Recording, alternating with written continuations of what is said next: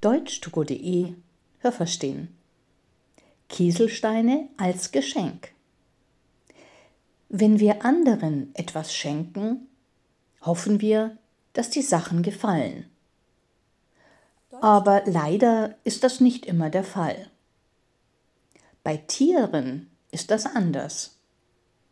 Ihre Geschenke sind immer ein großer Erfolg. Sie verschenken nämlich nur sinnvolle Dinge, die im Alltag helfen. Am Südpol, inmitten von Eis und Schnee, leben zum Beispiel Pinguine.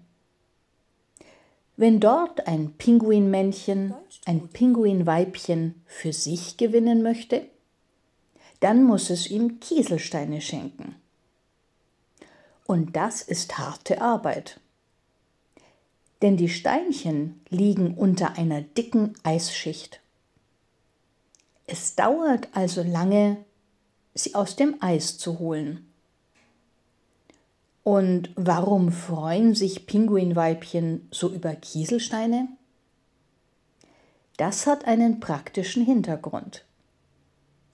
Steine sind lebensnotwendig, um ein Nest zu bauen.